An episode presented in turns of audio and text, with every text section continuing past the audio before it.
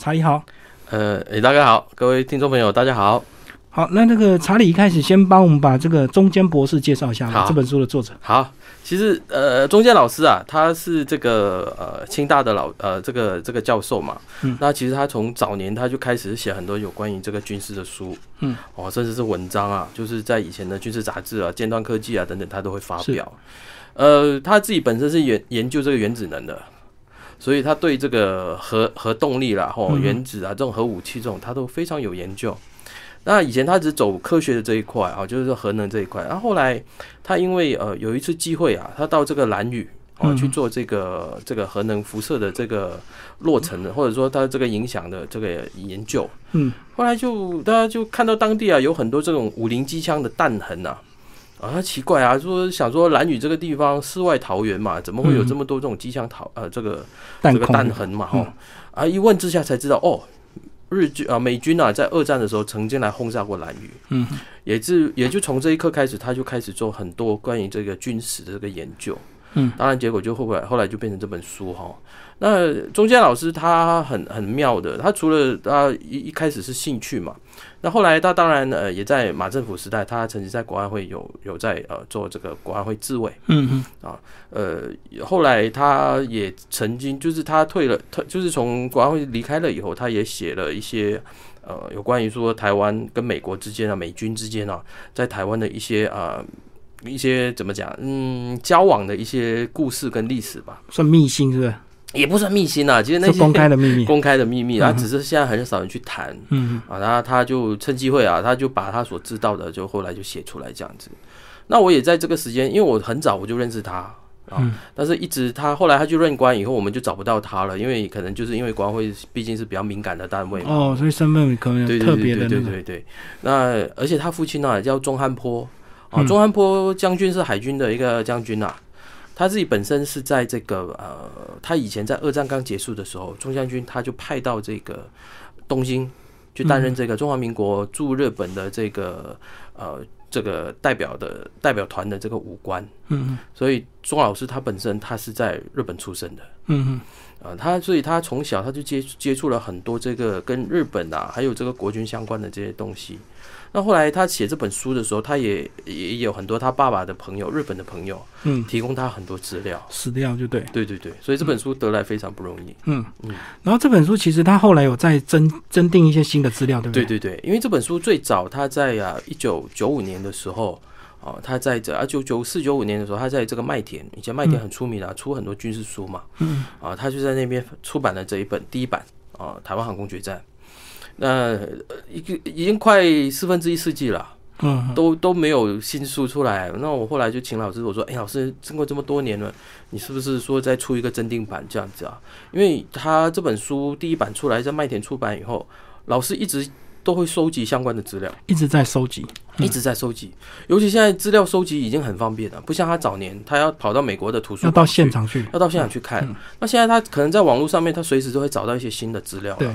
对，所以这本书就是这样子。哦我请他，然后就他就花一些时间的把它增订哦，就把以前可能有一些地方呃朋友大大家说哎可能有点不正确的，把它嗯改正过来。那有人说哎这个还漏了什么，就把它加进去这样子。后来就哦出呃就导致这本书的出来了。嗯那因为早年哦，尤其是这个图片的不方便，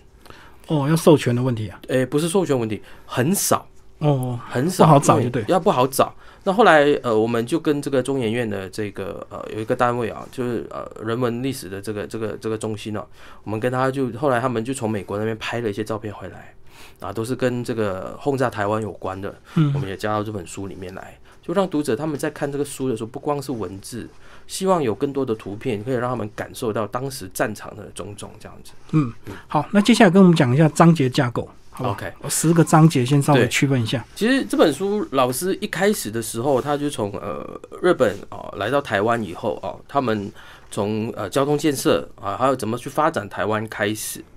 呃，一开始的话，当然因为大家也知道嘛，台湾就是西部这边啊、交通是比较发达啊，东边是不见得。但是作为一个呃在西太平洋边陲这一边哦，以日本当时啊就是比较呃处于这个东南亚跟东北亚之间的这个位置。当时日本他们一来，他准备攻打大陆嘛，哈、那也准已经在占领了这个满洲，嗯啊，还有接下来后来又到了这个呃越南等等，呃，台湾作为一个中心点，它是一个交通枢纽。不管是不管是这个海运方面也好，或者航空方面也好啊，都是这样子。所以日本后来他们就在台湾啊，就开始就建设了很多的机场。但是机场有很多是在呃飞机一出来以后没多久就开始在台湾啊就建立的。比如说我们知道的台北的南机场啊，它就是台湾的第一个机场嘛，哈。那当然现在就变成青青年公园了。但是当年它是一个非常非常重要的一个啊，处于台湾呃台北南边一点的这一个机场，但后来才有松山机场。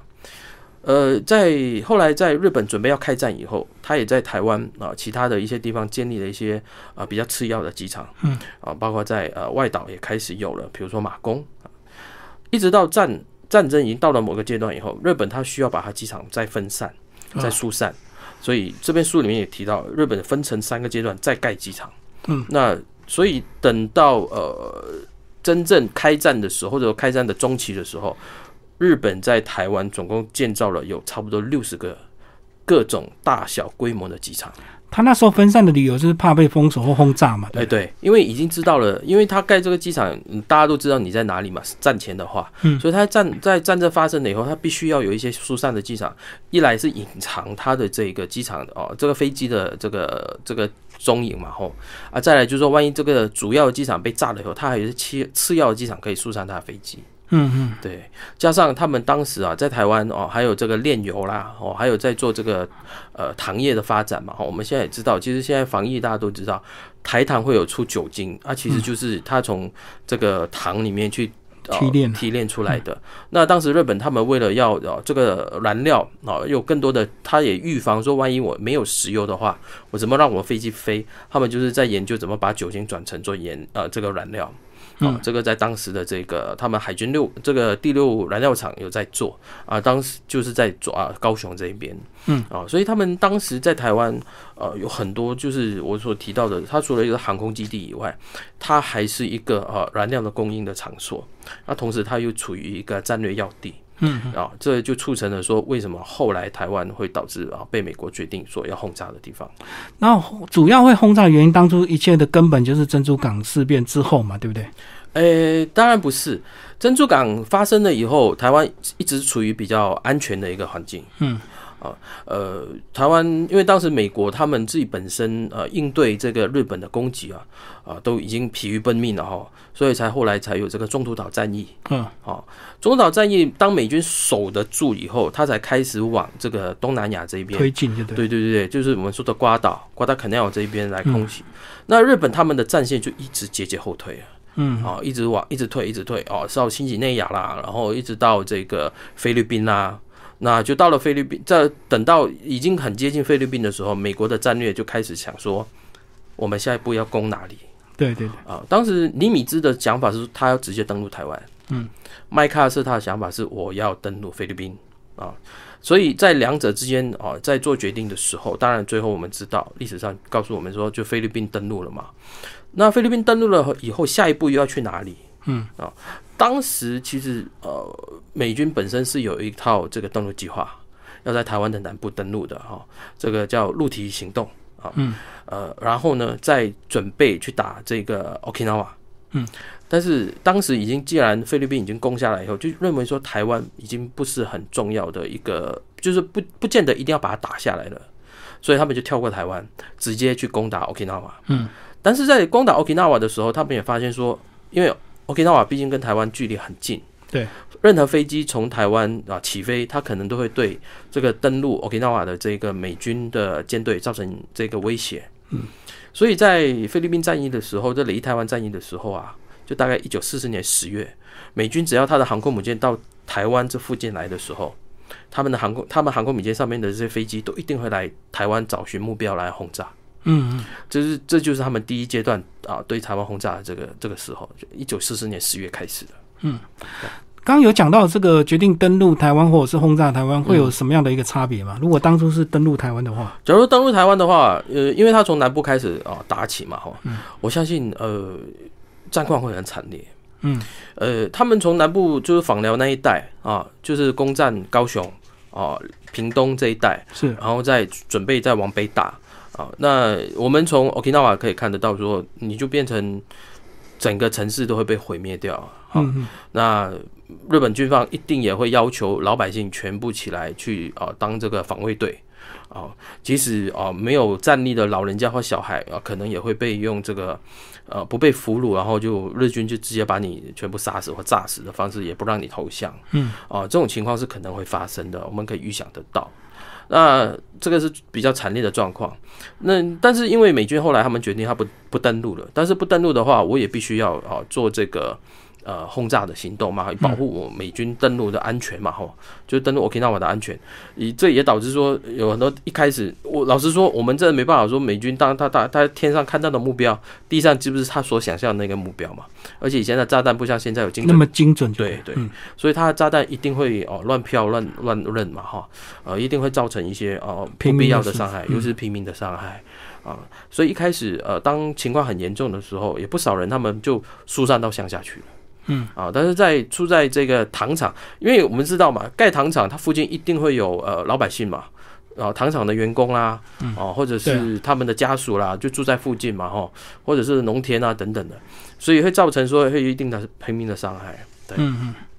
好，我们刚刚讲到是所谓第一阶段的轰炸，他那时候为了掩护他们自己呃美军自己的一个登陆，所以对，等于是有点这个声东击西这样子嘛。诶，就是压制你，嗯哦。避免说我在执行行动的时候，我还要去照顾说这边可能或者防着这边敌人会来打我这样子。嗯，对。那蓝屿那个时候就是作为美军的它的一个导航点，就它的飞机起飞以后要到台湾来，它只要在台湾的比较东南边这边来，哦，他就会以蓝屿作为一个基准点，然后他知道他找到蓝屿以后，他就知道他自己下一个目标要转东还是要转西，还要转北等等的。所以蓝屿因为蓝屿本身也有一个机场。所以美军他们一经过那一边的时候，他一定会扫射那边的日军机场。嗯，这就是为什么哦，这个中间老师他在蓝屿的那个日军废弃的那个机场的碉堡上面找到这个五零机枪的这个弹孔，就是这样子来的。对，而且里面还有生锈的这个弹壳。对，弹壳还在里面。嗯，取不出来。嗯，对。那他这样子整个这个美日的一个在台湾的一个决斗，大概是经历多少年的一个时间呢？呃，整个决斗嘛，你说是整个做航空作战嘛？从第一阶段到第二阶段，第二阶段其实它前后到十个月时间而已。嗯，对。当然我们可以想象说，台湾在这种不是很呃不是非常密集，因为假如跟日本本身来比的话，日本四岛来比的话，轰炸台湾的那个不管是时间还有那个架次跟那个量都没有这么密集的情况底下。都已经有这么多人受伤跟呃这个死啊死亡了。假如我们跟以日本来比，以美军他轰炸日本的时候，尤其是那种大城市啊，我们知道他一丢下都丢那个燃烧弹啊。日本都是木的纸造的房屋嘛，烧整排，对，整排就烧掉的。那那种那一种，即使很多人就可能在睡梦，因为他都晚上来炸你，嗯，他晚上来炸你的原因就是说我一丢下去一着火了，我就看得到了。哦，目标明显，哎，目非常明显，那我也不用晚，呃，不用白天来冒险嘛，因为白天我来，你的飞机可能还拦截我，嗯，那晚上你飞机没有那么容易的拦截我，那我又可以很容易的找到我要的目标，因为他只要前导机一丢下去，一烧起来，后面的飞机就往那边去丢就对了，嗯，对，所以台湾是是在这方面是不幸中的大幸啊，这个中间老师他也这样子提到，嗯，那我接下来我们讲第二阶段，好。其实第二阶段就是 Okinawa 登陆了以后啊，那台湾那时候呃，其实日本他们已经知道了，他们历尽了第一次的这前面呢，我们说的一九四四年啊十月的这个雷台湾海战以后啊，日本海军他们啊，不管是这个军舰啊，还有飞机啊，很多这种战力都已经不像以前了，不像我们在一九四一年的时候去呃攻打这个珍珠港的时候，偷袭珍珠港的时候的那一种样子了。他已经没有到这么强大了啊！不管是飞机的呃这个这个驾驶的人驾驶员的这个熟练度啦等等，都没有这么好了。嗯，但是他飞机还是不停的在生产啊，他还有能力在生产飞机啊。是，但是熟练的人没有了。哦，人才跟不上。对，断层了。但现在怎么办？我想想说，我要训练一个人，我可能我要搞个一年两年啊。他才才精通嘛，哦，除了开飞机，还要学习怎么攻击嘛。那除了除此以外，还要在攻击的过程之中，他要存活下来嘛，他才才会才会熟练嘛，哦。那后来就想说，提出来想说，就用自杀攻击的方式啊。嗯，你只要学会起飞，你只要学会找到目标，然后你只要敢俯冲下去，就结束了。嗯，而想说这样子相对来说比较简单呐。所以在台湾当时哦，从北到南有很多机场都是这个神风特工队的，它起飞攻击的这个机场。嗯。多少在哦，美军就认为说，我已经经历了第一阶段的这个扫荡了以后，台湾岛上的这些飞机应该都被我攻击的差不多了。但是没想到在第二阶段哦，一开始没多久的时候，台湾就开始啊，有很多这种自杀飞机来去撞击美军的这个军舰。嗯。而且导导致美军是伤亡惨重，而且这个也许大家想说啊，把它打下来就好，但其实没有这么容易啊。我们可以想象，一个一个一个军舰上面有这么多的多门多门炮、机炮，当他发现有一架飞机的时候，全部都往那边打，但是还是这个飞行员还是有办法找到间隙就撞下去了。嗯嗯，这一撞下去的话，少则可能十来二十个人死亡或受伤，多则的话可能是百来人啊。对啊，就算你真的打到他，他也是要往你那个地方撞。对对对，反正他也无所谓，他也无所谓了。嗯，哦，他已经就是决定要牺牲了，哎，必死了。所以后来美军就觉得这样不行，哦，他加大力度，哦，再去来轰炸台湾的各个机场。那这个时候，除了美国海军的这个舰载机以外，都是小型的飞机啦。哦，他们就把在菲律宾，啊，菲律宾已经打下来了。那美国陆军航空队的这个飞机，哦，或者美国航空军的这个飞机，比较大型的轰炸机，就。派他们来，就是也不到无差别，就是把主要的这个城市周围日军的军营、嗯，基础建设等等，啊，全部都给你炸一轮。这这个背景就是后来为什么他们会炸到这个台湾啊台北这边来。嗯啊，包括总督府啦，或者是我们知道这个呃北印女啦，或者中正纪念堂这附近，因为那时候都是日军的这个呃营舍嘛，哈，或者是它的建设，它的它的这个设施，所以他那时候也炸到这边来，就是这样子。嗯嗯嗯，在书里有讲到，其实呃日军后来会败的这么惨，是不是因为在中间也有很多什么夸大战功的一个这个虚报战功，最后造成他们很多误判，是不是？对对。其实我们我们其实现在后人呐，或者日本他们自己本身也会开玩笑啦，说这个大本营公告的啊，因为大本营就是指日本的这个日军的总部哈，他们等到后期的时候，尤其在中途岛战役以后，他们开始输了以后，就是都会报说输死少啊。呃，赢多或者输少赢多，用这种方式来让国内的民众啊，会觉得不会察觉到国外发生的怎么什么什么事情这样子啊，就是我们都一直处于哦在赢的这个阶段。那这个大大本营公告一直到后面的时候，尤其在这个我刚刚提到这个第一次这个离台湾海战，它就跟这个台湾航空战啊是绑在一起的。嗯，那明明日本他们本身啊，就连他们当时最主要的这个军舰武藏。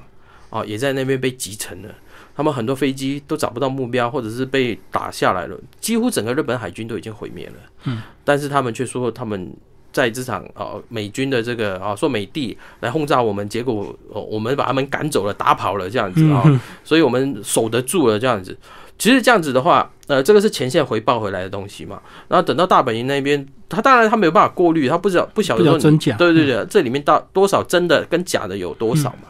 所以他们就做了一个错误的判断，认为说用这种方式是可以守下来的。嗯啊，但是这个一错再错，你前面已经错了，你后面你再怎么修正，当然你要就是很大力的就就把它扭转过来，但是我们发现已经不可能了。嗯，对他们剩下不到一年的时间，啊，日本的战力啦、国力啦、哦，人民甚至是人民的这个。已经疲乏到已经没有办法再打下去了。然后呢，这个呃，美日在这个台湾的这个空空域这样子进行一个决斗，那当时的飞机或者是性能大概是怎么样？呃，我们想美军好了，一来美军他们经过很长时间的这个训练啊，他们有一个很很有系统的不受干扰的情况底下训练嘛，哈。美国他们呃，就是他们国内原本就有很多人有这个学开飞机的这个传统。啊，所以他们一开战的时候，他们就有办法把很多有飞行执照的人或者有飞行学习经验的人，就马上征调是吧？对，让他们到部队里面学，经过简单的学习啊，怎么开特定的飞机呃型号，他学习了以后，然后就把他可以派到战场去了。嗯，但是日本的话没办法。日本的话，他还是用这种比较精英的方式去训练这个飞行员，所以等到中途岛海战的时候，或者是后来在一九四四年这个马里马里亚亚纳海战的时候，日本损失了大部分的这个飞行员，所以他飞行员补充哦，我刚刚讲来不及。嗯，好，那美军第一个他在训练方面他已经占了优势，这第一个。第二个，美军从一九哦这个四二年啊这个中途岛就是六月中途岛以后，他的这个飞行员他们经过很多时间在在战场上面，那有很大部分的一个飞行员他们在战场累积到一定的战功以后，他可能就送回国去啊做教官，或者是呃在在学习或者在休息以后，他再回来战场。但是在日本的话，这个飞行员他只要在战场的话，他一直都在战场。哦，我懂。啊，所以他的双方的这个疲惫感，或者是双方的这个呃，我们说充电啊，都有差。哦，变成他没有机会休息。对，他一直在作战。对，一直都在作战。嗯啊，那所以为什么我们看到早年日本的他的这个飞行员，他的这个黄牌，我们说的黄牌，他可能他的击落数啊是可能是四五十、四五架、四五十架敌机的。但是我们所谓的黄牌，就是你只要击落敌军五架飞机，你就可以成为王牌了。嗯啊，但是在盟军这边的数字可能没有这么多，因为他们人多嘛。他就把那个数字给稀释掉了。那在日本的话，他因为他的人就是那一些哦，所以他肌肉数自然就一直增加，一直增加，因为他一直在打。对对对，啊，这是第一个。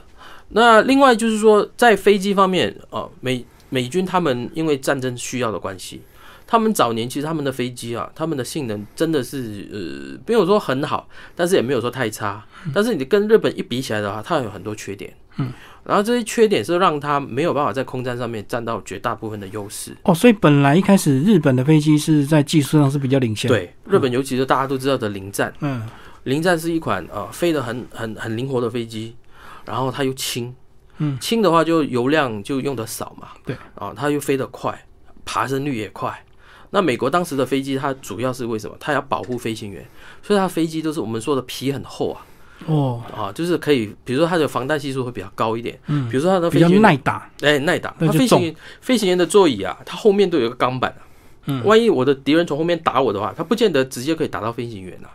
所以它是比较耐打。那但是日本的话，你只要一被打中的话啊，就马上就可能就飞机就不行了，嗯，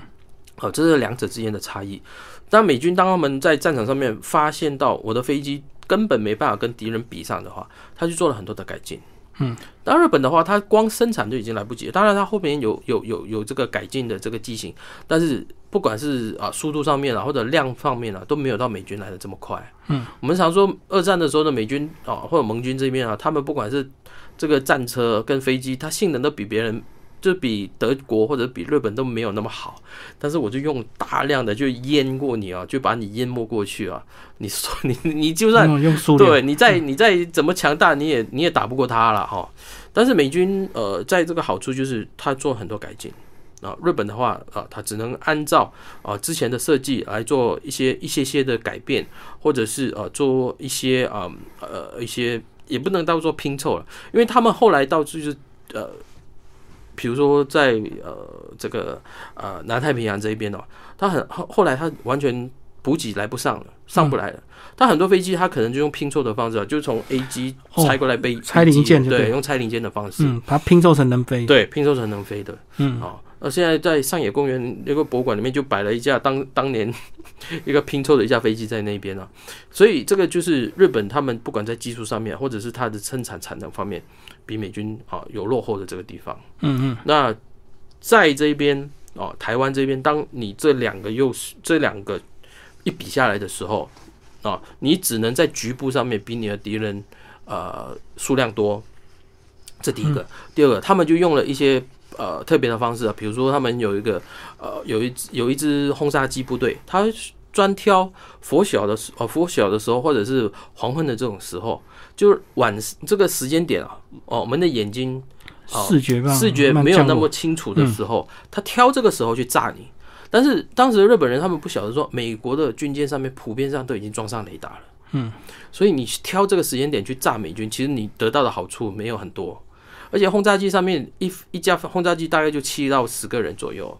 所以他一出去他需要人比较多。嗯，但是你不见得找得到目标，或者说你出去你可能就被打掉了。是是，对，所以后来啊，这个这这样子，在这个作战后来，美军啊，瑞军他们后来也是放弃了，因为没有办法对敌人造成很大的伤害。但是我去支援就投入到你上面去了，不管是油料啦、炸弹啊等等。嗯，对对对，反正效果差就对，因为大家已经雷雷达扫到，已经等在，已经看到你了。对，那飞机也可以导引过来，或者他飞，甚至飞机不派出去啊，我就等你啊，等你很靠近的时候，我就万箭万箭齐发嘛。嗯，哦，一一打出去的时候，那你你你吃亏，对，占不到好处。接下来讲最后的一些影响，好不好？对台湾的一些影响。对，啊，其实呃，中介老师他自己本身他看到的了哈。为什么这本书我们后来讨论说，为什么叫呃中美之间的第三战场？一来当时台湾是属于啊啊这个日本的殖民地嘛，嗯所以以殖民地来说的话，你要卷入了交两个交战国之间的这个战场啊。原本台湾，我刚刚说的，在一九四四年十月以前，台湾还算是一个相安无事的一个地方。那假如不是美国要打到 Okinawa 去的话，台湾可能在这个过程也不需要承受啊这么多的这个战火的这个痛苦嘛，哈。呃，当然在更早之前，台湾啊，日本因为他们在开战以后，他需要一些特别的兵员，比如说他在东南亚，他需要一些会讲呃这个华语的，或者会讲闽南话的。啊，一些一些人员，所以他们就在台湾招募了一些啊，我们所谓的军属，嗯，而不是正式的军人，但是他是替部队服务的，嗯，啊，作为他在当地的翻译，啊，这一开始，那后来他甚至甚至还招募了一些原住民，说我们常说的这个呃，这个这个呃高沙义勇队嘛，哈，因为呃有一些在东南亚这个这个呃丛林里面啊，一些作战，日本人认为说我们可能需要一些比较熟悉。森林山地啊，山地的这一些哦，我们以前常说山包嘛哈，请他们啊来作为呃日军这个前面开路先锋了啊，所以就招募了这个高沙义勇队。呃，等到后面，等到作战情况已经越来越不乐观了，日本他需要更多的兵员的时候，他们就开始在台湾招募啊，不管是海军或者是陆军的部队，啊，请他们去上战场。啊，这个是当然也造成很多呃台湾家庭啊，在这个经很早就经历了这一种呃家人的生离死别，因为很多人就去了，可能就没回来。是是是，嗯，所以在硬体的轰炸倒不是主要的原因，对不对？对，主要就是我们人员的一些损失，人员损失也不少，就是主要上上战场打仗的。对，那当然也有一些回来的，有一些其实我们知道，他们上战场的话，他们假如是自己有同袍跟他们一起去。他可能真的是战死了，他就把遗体啊就火化了，然后就把遗这个有一些人就比较幸运的，就是骨灰会带得回来，嗯啊，但是有一些可能就在当地死了，也没有人知道啊，甚至是有一些呃呃这个怎么讲？他们当时美军一打到来的时候，他们就可能躲到山里面去，对，一直等可能等到十几二十年甚至三十年啊，他们才知道哦，日军已经已经投降了，已经结束了，对对，但是出来已经物换星移了。嗯啊，都已经整个 整个整个世界都已经变得不一样了。他被美军攻击，他想说打到来了，他们要去保存实力嘛，就是找一个地方，日本军人对对对对对，找一个地方就聚守起来，等你美军来攻我的时候，我比较好防守啊。但是最后美军都没没到他那个地方出现嘛。哦，一躲就二三十年，对对对，十几所以有真实的案例，有有有新闻有案例，包括有台湾人，那个台湾的这个原住民都其中有一个案例是发生这样子。嗯嗯，对，所以。呃，这这对这一整个世代的人来说啊，不管他是真正的在战场上面受难，或者在台湾这一边哦，面对这个轰炸之苦啊，又或者是这一些去去去当兵啊，后来哦就困在山上十几二十年的人来说，嗯，都是一种历史上的伤痕呐。对，嗯，最后查理跟我们讲一下这本书出版对我们台湾的一些意义，好不好？因为有些人或许会觉得战争已经过去了，这本书呃。或许有些人他也不会读这么生硬的书，那你觉得他一定，但是他一定有它的重要性，对不对？对对对，我我我这样子说好了，因为我我也是从以前就看到麦田那一本了，嗯，我才知道说哇，原来台湾以前发生过这样子的事情啊，就是说我们一直知道我们看战史，我们小时候都是那一种，比如说诺曼底啦，哦，或者中途岛西方的世界，对。对对对对，我们从来没有想说台湾原来发生过这样子的事情哦，台湾哦航空战这样子。那等到我在呃这个出版社工作以后，我一直想说，哎，这本书我们是否有机会再出？嗯，但是当然，我们当时有做了很多的选项啊。有人说，哎，这本已经既然出版过的，我们可能再找一些，比如说美国啊或者日本啊，看看有没有相关的著作嘛，哈，不同的视角。但是非常遗憾的就是说，我们从美国呢，美国没有一本专书谈这个事情。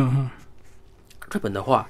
呃，有一两本书谈，但是他谈的很零碎。嗯嗯。反而是呃，他们把很多重点是放在这个神风特工队上面。了解啊，对于整个状况，尤其像中间老师这样子说，哎，对台湾的影响啦，或者台湾在在这里面扮演的角色啦等等，完全没有。嗯嗯。哦，所以我最最后还是请啊钟老师，就是说，哎，我们是否就在更新呢里面的内容这样子？所以这本书就这样出来。那至于说对于台湾来说很重要，为什么？呃。台湾现在我们对于说，呃，在呃日据时代发生的很多事情，呃，大家只记得美好的一面，嗯，或者记得片面的。但是对于说这个在这个战争里面发生的很多事情啊，可能大家就是呃遗忘了，选择性遗忘，呃，也许是选择性遗忘，嗯，那也许是没有一个文献去提醒他，或者说让他知道。所以在这种情况底下，我们觉得说读者有必要去认识他。